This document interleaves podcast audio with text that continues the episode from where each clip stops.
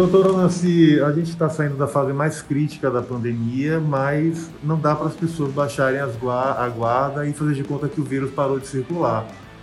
É importante as pessoas continuarem mantendo cuidado sobre o risco de voltar uma, uma outra onda pior ainda da pandemia?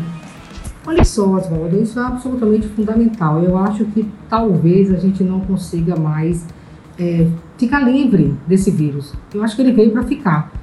Então, consequentemente, é extremamente importante que a gente ainda continue usando máscaras, acho que é fundamental, mantendo o distanciamento e respeitando as normas. Acho que é fundamental.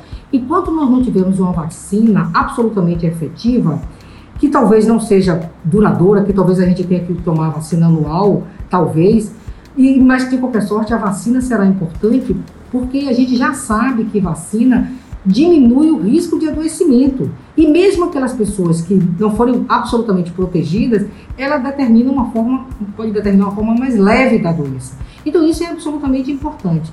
Então eu diria que neste momento ainda é fundamental que a gente continue usando máscaras.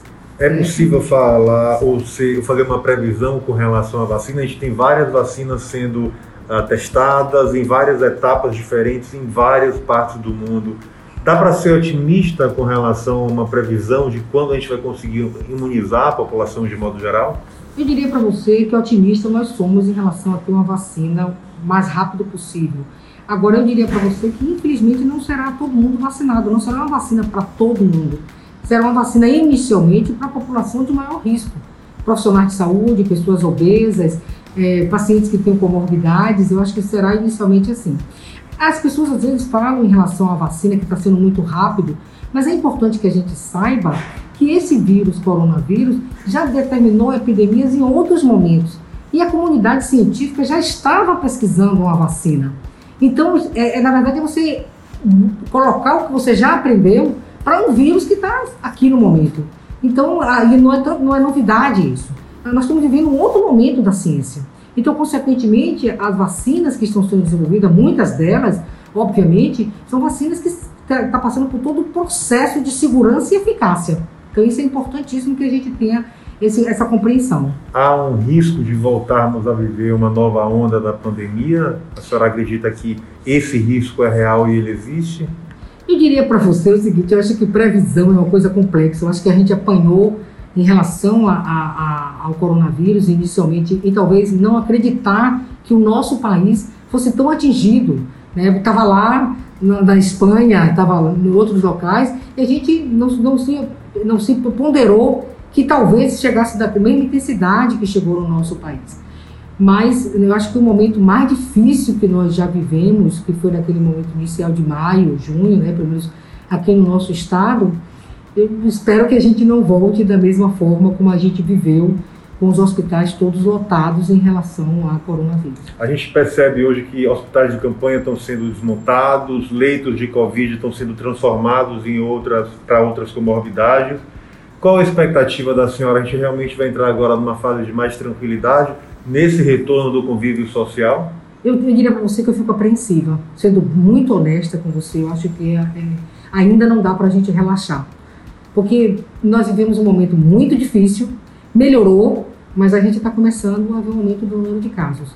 Eu só espero que a gente não chegue a como nós estivemos no momento inicial, mas a gente está começando a verificar um aumento do número de casos. E isso envolve, depende do poder público, mas depende também do cidadão de usar a barreira mecânica, que é a máscara, higienização das mãos, ou seja, não dá para fazer de conta que o vírus parou de circular a gravidade está aí, o vírus continua circulando e isso exige de toda a população, não é isso?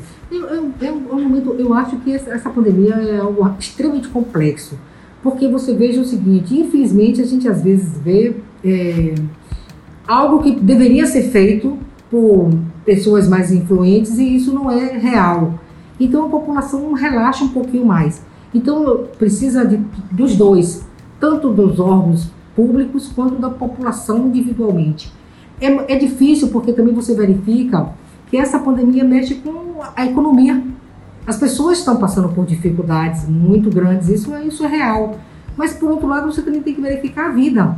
E as pessoas estão perdendo. Então, é difícil né, você é, é, é, você juntar essas duas pontos. Mas Encontrar esse equilíbrio. Esse equilíbrio. Mas eu acho que é, é necessário, absolutamente necessário. A gente compreende por um lado, mas a vida humana eu acho que é muito maior do que tudo isso. A gente espera que passe por tudo isso, sem sombra de dúvida, e que a gente é, mantenha um bom senso, que acredite na ciência, que é fundamental que a gente creia nisso, não perca a crença na ciência. Você, obviamente, a fé é fundamental também, a fé de modo geral, mas a, a, ciência ela é fundamental. Até porque ao longo da pandemia a gente viu que a politização da, do, da luta contra o coronavírus trouxe muito mais estragos e prejuízos do que benefícios, já que a, a, a ciência foi colocada em xeque várias vezes. É, com certeza, eu acho que foi muito ruim, ainda está sendo muito ruim, tanto do ponto de vista geral, global, como do ponto de vista pessoal. Tem pessoas que ficando inimigas uma da outra por conta disso. Quanto que, o que, o que, que o ser humano quer e o profissional de saúde quer? O bem-estar da população de um modo geral. O médico, a função do médico é servir, não é nem do médico, eu diria assim, do profissional de saúde. Porque quando a gente coloca médico, a gente está falando também da enfermeira, está falando do técnico de enfermagem, que é absolutamente fundamental, de todo o corpo do hospital, da diretoria de todo o corpo. Então não é só o profissional médico, todo, todo mundo, de um modo geral. Para finalizar, que mensagem, que recado a senhora manda para a população nesse momento de retorno ao convívio social? Eu diria que mantenha o uso da máscara, tenha resiliência. Eu acho que o importante é isso, que o indivíduo não perca fé, não perca fé em Deus, não perca fé na ciência e mantenha as medidas. Eu acho que não dá para você ainda vacilar, você se descuidar, mas que tenha fé. Acho que é importante ter fé. Siga a gente nas nossas redes sociais e até o próximo podcast.